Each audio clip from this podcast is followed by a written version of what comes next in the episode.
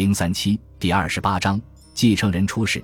丈夫刚一入土，玛利亚·乔戈洛科娃就希望立即官复原职，继续看管叶卡捷琳娜。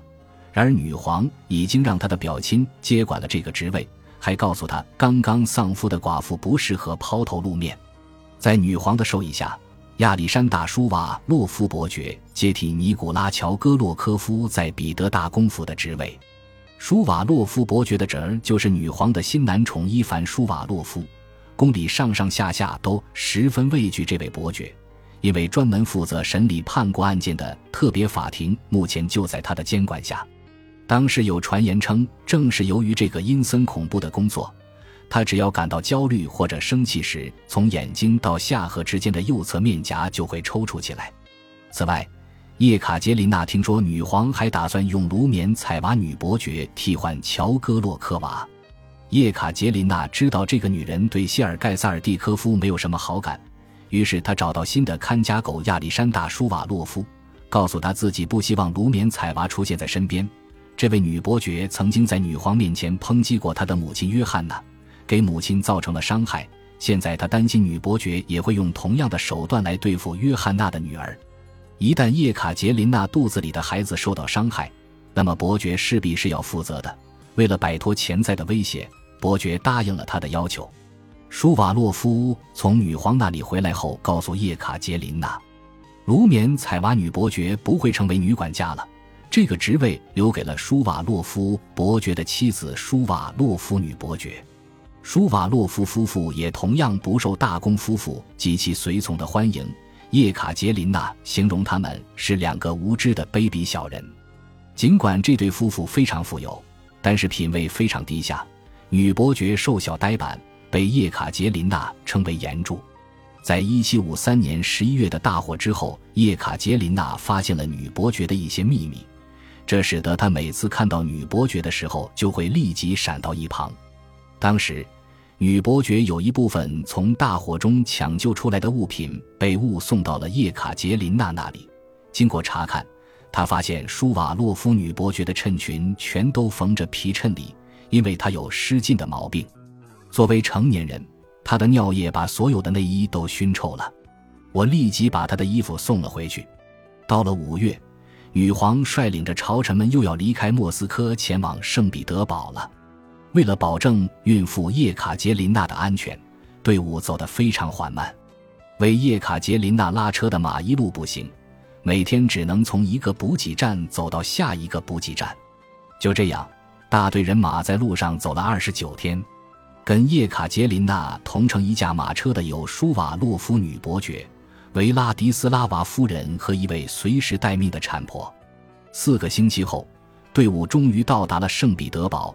叶卡捷琳娜陷入了无法控制的沮丧中，随时随地都有可能失声痛哭起来，心中思绪万千。最糟糕的是，我不停地想着，所有的事情都会导致谢尔盖·萨尔蒂科夫的离去。叶卡捷琳娜来到彼得霍夫宫，常常花很长时间散步，可是麻烦却接踵而至。八月。重返圣彼得堡后，他惊愕地听说，他在夏宫里已经准备妥当的两间产房就在女皇的套间里。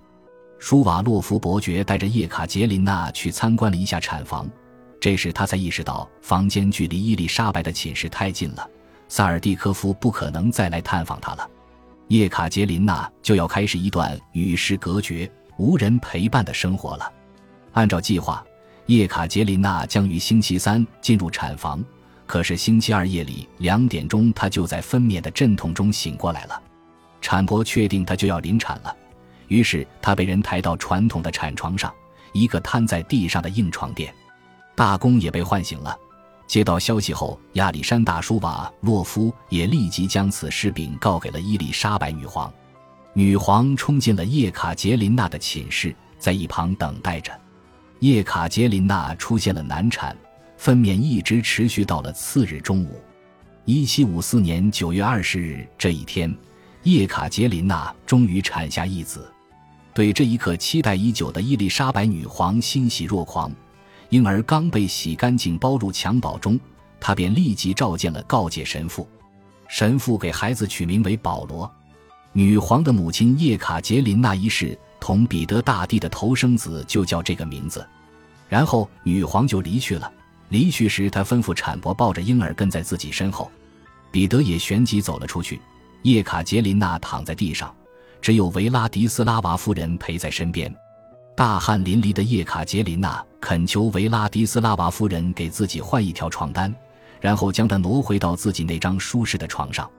那张床距离她仅有两步之遥，可是她根本没有力气爬过去。维拉迪斯拉娃夫人说：“没有产婆的允许，她不敢随便挪动叶卡捷琳娜。”叶卡捷琳娜想要点水喝，结果还是得到了同样的回答。维拉迪斯拉娃夫人几次派人去请产婆过来，好批准叶卡捷琳娜的这些请求，可是那个女人始终没有露面。三个小时后，舒瓦洛夫女伯爵来了，看到叶卡捷琳娜仍旧躺在产床上。女伯爵说：“这样的疏忽会要了新产妇的命。”说完便立即去找产婆了。半个小时后，产婆来了，她解释说：“女皇被心事儿给迷住了，不准她离开半步，所以她没法过来照顾叶卡捷琳娜。”终于，叶卡捷琳娜被抬到了自己的床上。将近一个星期，叶卡捷琳娜始终没有见到自己的孩子，她只能让别人偷偷的给自己讲一讲孩子的情况。打听这些消息会被认为是在对女皇照顾孩子的能力进行质疑。婴儿被安置在女皇的寝室里，只要孩子一哭闹，贵为天子的伊丽莎白就立即冲了过去。叶卡捷琳娜听说，日后她也目睹了，由于过分的照料，孩子差点就要窒息了。房间烧得非常热，摇篮里还铺着黑狐皮，孩子被裹在法兰绒的毯子里，身上盖着缎面的棉被。棉被上还压着一床黑狐皮衬里的玫红色天鹅绒被子。后来我经常看到他躺在这样的床上，小脸和全身都大汗淋漓。结果等他长大后，稍微有点凉风吹来，他就会生一场病。出生后第六天，保罗接受了洗礼。举行仪式的清晨，伊丽莎白女皇带着一只金盘子来到叶卡捷琳娜的卧室，盘子上摆着一张圣旨。根据女皇的命令，国库将划拨十万卢布给新为人母的女大公。女皇以个人名义送给了女大公一个小小的首饰匣子。等女皇离去后，女大公才将盒子打开，赏金令叶卡捷琳娜感到满意。当时我不仅身无分文，而且还负债累累。不过打开那个盒子时，我倒是没有多少喜悦。里面只放着一条寒酸的项链、一副耳坠、两枚粗陋的戒指。即便是赏赐女仆这种货色，都让人拿不出手。盒子里没有一件首饰价值超过一百卢布。叶卡捷琳娜什么都没有说，但是如此微薄的礼物，应该令亚历山大·舒瓦洛夫感到了不安。到最后，他终于忍不住问叶卡捷琳娜：“他是否喜欢这些首饰？”叶卡捷琳娜回答道：“来自女皇的任何礼物都是无价之宝。”后来。当发现叶卡捷琳娜从未佩戴过其中任何一样首饰时，舒瓦洛夫又提醒她最好还是戴一戴。叶卡捷琳娜却说：“参加女皇的舞会时，我习惯佩戴最漂亮的首饰，这条项链和这副耳坠不在此列。”收到女皇赏赐的四天后，内阁秘书找到叶卡捷琳娜，恳求她将赏金归还国库，因为女皇另有一笔支出，但是目前国库无力支付。叶卡捷琳娜把赏金退了回去，过了一个月，赏金又被还了回来。叶卡捷琳娜这才得知，在听说女皇封赏给妻子后，彼得勃然大怒，喋喋不休地抱怨说自己一个子儿都没有捞到。亚历山大·舒瓦洛夫将彼得的情况报告给了女皇，女皇便立即下旨给大公也拨发同样数目的一笔赏金。就这样，叶卡捷琳娜得到的赏金就被借用了。全城灯火通明，礼炮、焰火、舞会不断，人们全都在庆贺这个孩子的诞生。可是孩子的母亲叶卡捷琳娜却卧床不起。产后第十七天，她才得知女皇已经为谢尔盖·萨尔蒂科夫安排了一项特殊的外交使命，将叶卡捷琳娜产子的消息正式通报给瑞典王室。叶卡捷琳娜记述道：“这就意味着我马上就要跟最令我牵挂的人分开了。”我躲在被子里，悲伤不已。为了能一直卧床不起，我假装腿一直疼痛难忍，没法下地。其实是因为沉浸在悲伤中的我根本无法也不愿见到任何人。等到叶卡捷琳娜分娩四十天后，伊丽莎白女皇来到她的卧室，在这里举行了一场仪式，结束了她的禁足生活。叶卡捷琳娜顺从地从床上爬起来迎接女皇的到来，看到她如此羸弱疲惫，女皇便让她坐在床上接受众人的祷告。襁褓中的保罗也被带来了，但是叶卡捷琳娜只能从远处瞥一眼儿子。我觉得她很漂亮。看到她，我的情绪也略微平静了一些。可是祷告刚一结束，女皇便命人将她送走了。随后，女皇也离去了。叶卡捷琳娜说：“十一月一日，叶卡捷琳娜受到朝臣及各国外交使节的正式恭贺。为了这场庆贺活动，宫里连夜布置出一间奢华的会客室。贵为人母的叶卡捷琳娜坐在银线绣花的玫红色天鹅绒躺椅上。”伸出手臂供前来道贺的宾客致以吻手礼。仪式结束后，华丽的家具便立即被挪走了。叶卡捷琳娜又将自己独自关在了寝室里。自保罗出生的那一刻起，伊丽莎白女皇的所作所为显得好像她才是孩子的母亲一样，而叶卡捷琳娜只是这个孩子来到人世的一个通道罢了。对于这种观点，女皇有着各种各样的理由：是她将这对少男少女带到了俄国。好让他俩生出一男半女。十年来，他拿着国库的钱养着他俩，因此，这个原本就是出于帝国的需要，并在他的授意下才来到人世的孩子，实际上就属于帝国及女皇所有。除了对政治和王朝血脉的考虑，女皇给予保罗无尽的爱和照顾，还存在着其他几方面的原因。促使女皇搂抱着这个婴儿的，并非是出于国家需要，而是情绪化。多愁善感的女皇发自内心的爱，是她深藏在心底的母爱以及对家庭的渴望。已经四十五岁、身体日渐虚弱的伊丽莎白希望成为母亲，哪怕只是虚构的母子关系也好。为了尽量让母亲的角色逼真一些，他首先采取的措施就是将叶卡捷琳娜排除在孩子的生活之外。女皇对保罗的占有欲远远不只是出于长期受挫的母性自然而然的需要，这种占有欲还来自女皇的嫉妒心。实际上，女皇彻底绑架了这个孩子。伊丽莎白夺走了保罗，叶卡捷琳娜彻底失去了儿子。女皇不准许她照顾儿子，实际上就连探望儿子的权利都几乎被剥夺了。保罗的第一抹笑容，他成长的每一天都让他牵肠挂肚。十八世纪中叶，在贵族和上层阶级的家庭里，女性很少需要履行照顾孩子的职责，这些工作基本上都交给了乳母和仆人们。但是，大多数母亲依然会怀抱着自己的孩子，给予孩子母亲的爱抚。叶卡捷琳娜从未忘掉自己第一次生产时遭受到的不幸，情人和儿子两个跟她最为亲近的人全都不见了，她极度渴望见到他们。可是这两个人却都不曾想念过他，其中一个对他的存在一无所知，另外一个则毫不在意。在最初的几个星期里，他被迫接受了这种现实，将这个孩子带到人世，他生产皇位继承人的工作就结束了。他的儿子，也就是未来的沙皇，现在完全属于伊丽莎白女皇与俄国。几个月的母子分离与痛苦，扭曲了叶卡捷琳娜对保罗的情感。在接下来母子俩共同度过的四十二年里，叶卡捷琳娜始终没能体会到，也无法表示出对保罗的母爱。在坚强到足以克服自己的抑郁之前，叶卡捷琳娜一直拒绝起床，也不离开自己的房间半步。一七五四至一七五五年的整整一个冬季，他一直将自己锁在这个逼仄的房间里。从冰封的涅瓦河吹来的寒风渗进了不太严实的窗户里。为了抵御寒冷，也是为了让日子好过一点，他又翻开了书本。在这个冬天，他读完了塔西佗的编年史、孟德斯鸠的论法的精神以及伏尔泰的风俗论。编年史记述了自公元十四年罗马皇帝奥古斯都逝世，历经提比略、卡利古拉、克劳迪乌斯。直至公元九十六年尼禄被谋杀以来的罗马历史，这本书是一部古代史书的杰作。塔西佗着重论述了独裁暴政对自由的压制，例如，在皇帝图密善十五年的统治下，恐怖统治在罗马尤甚。官爵、财富、职位，无论舍与德军，可成为被指控的罪名。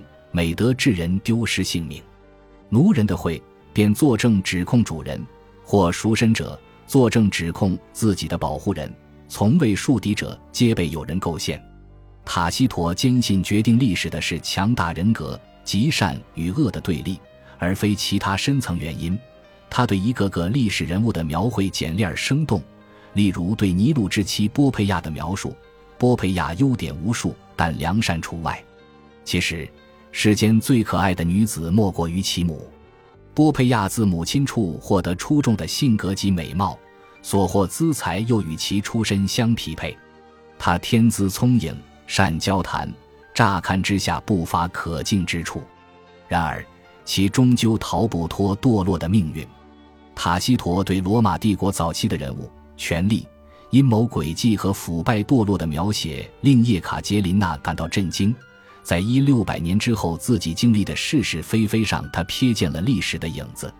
他曾说：“塔西佗的著作让我的思维产生了重大的转变。”对于这场转变，那段时期心中积聚的愁绪，或许也起到了推波助澜的作用。我对事物的认识蒙上了一层悲观的色彩。我开始探寻发生在自己身上诸多事情背后的深层，也是更为基本的原因。孟德斯鸠为叶卡捷琳娜展示出启蒙运动的早期政治哲学思想，对专制暴政正负两面的功能进行了剖析。叶卡捷琳娜仔细地研读着孟德斯鸠的著作，书中指出，在人们对专制暴政的全面谴责与具体某一位专制君主的施政与言行之间存在着相互矛盾的地方，因此，在很长一段时间里。叶卡捷琳娜始终将自己归为孟德斯鸠所推崇的具有共和思想的人，即便在攫取皇位后，无论怎样理解，独裁者始终都是专制者，他还是竭力避免个人拥有过多的权利，并试图建立一个在智者的领导下施政高效的政府。简而言之，就是实行开明专制。后来，他曾说过，每一位具有常识的君主都应当捧着法的精神做祈祷。伏尔泰的论述条理明晰，机智风趣，简明扼要。他为了风俗论耗费了二十年的心血。书中不仅记述了世界各民族的风俗习惯与道德准则，而且还涵盖了各种传统观念、信仰和律法。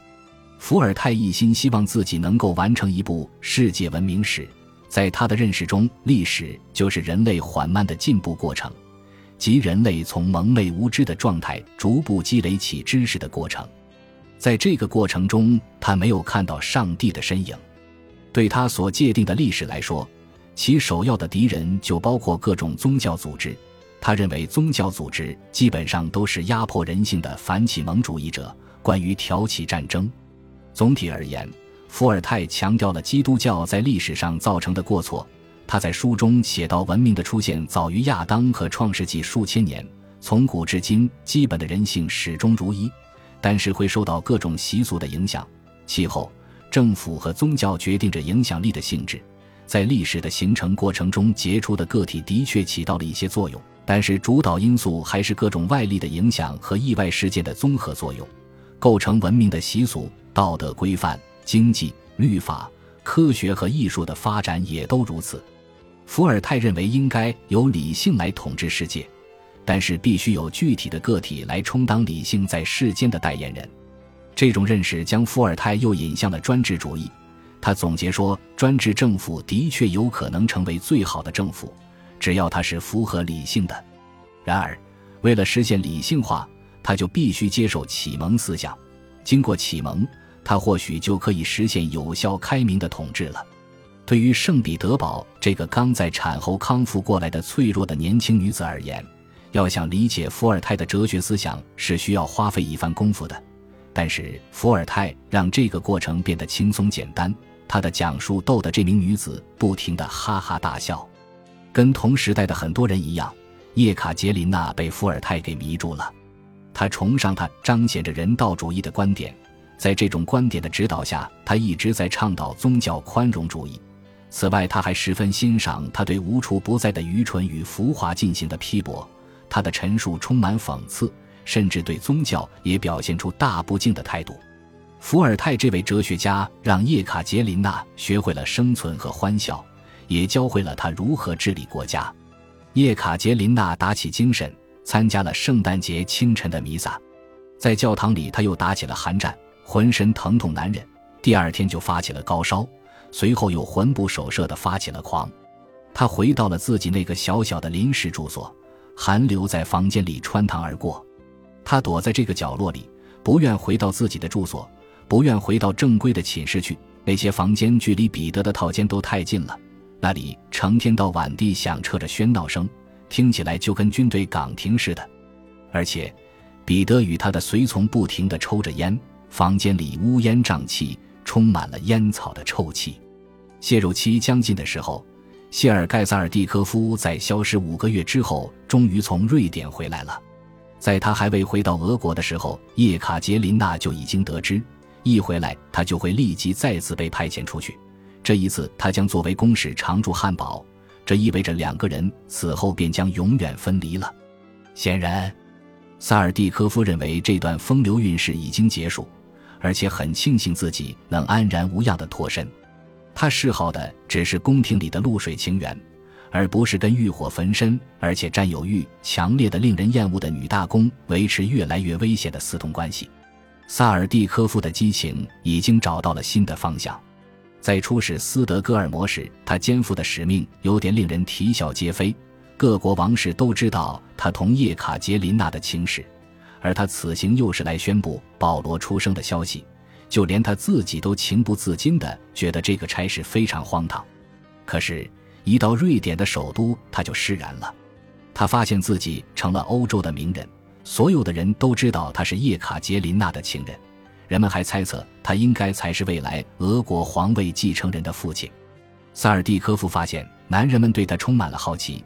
女人们则对他想入非非，没过多久，他便开始了新的男欢女爱，称他对遇到的每一个女人都那么轻浮随便的谣言传到了叶卡捷琳娜的耳朵里。他一开始还不愿意相信这个事实，可是从俄国驻瑞典大使尼基塔·帕宁那里已经接到消息的别斯杜杰夫建议他最好还是相信这些谣传。尽管如此，当萨尔蒂科夫重返俄国的时候。叶卡捷琳娜还是渴望同他见上一面。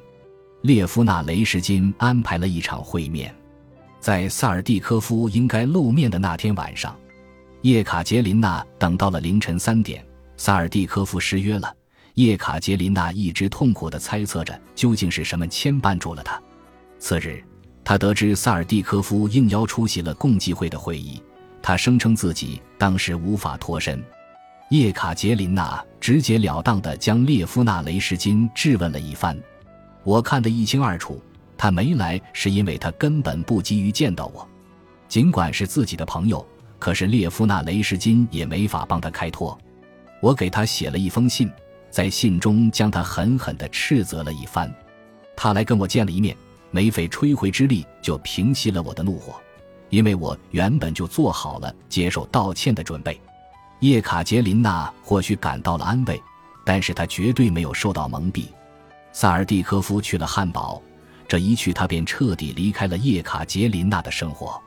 这段关系维持了三年，叶卡捷琳娜因此承受了巨大的痛苦。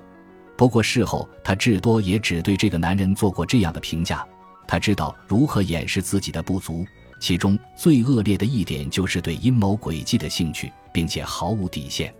当时。我没能认识到她的这些缺陷。成为女皇后，叶卡捷琳娜将萨尔蒂科夫任命为驻巴黎大使。他在巴黎继续过着招蜂引蝶的日子。几年后，一位外交官提议将他调职到德累斯顿。叶卡捷琳娜答复这位外交官说：“他还没把蠢事做尽吗？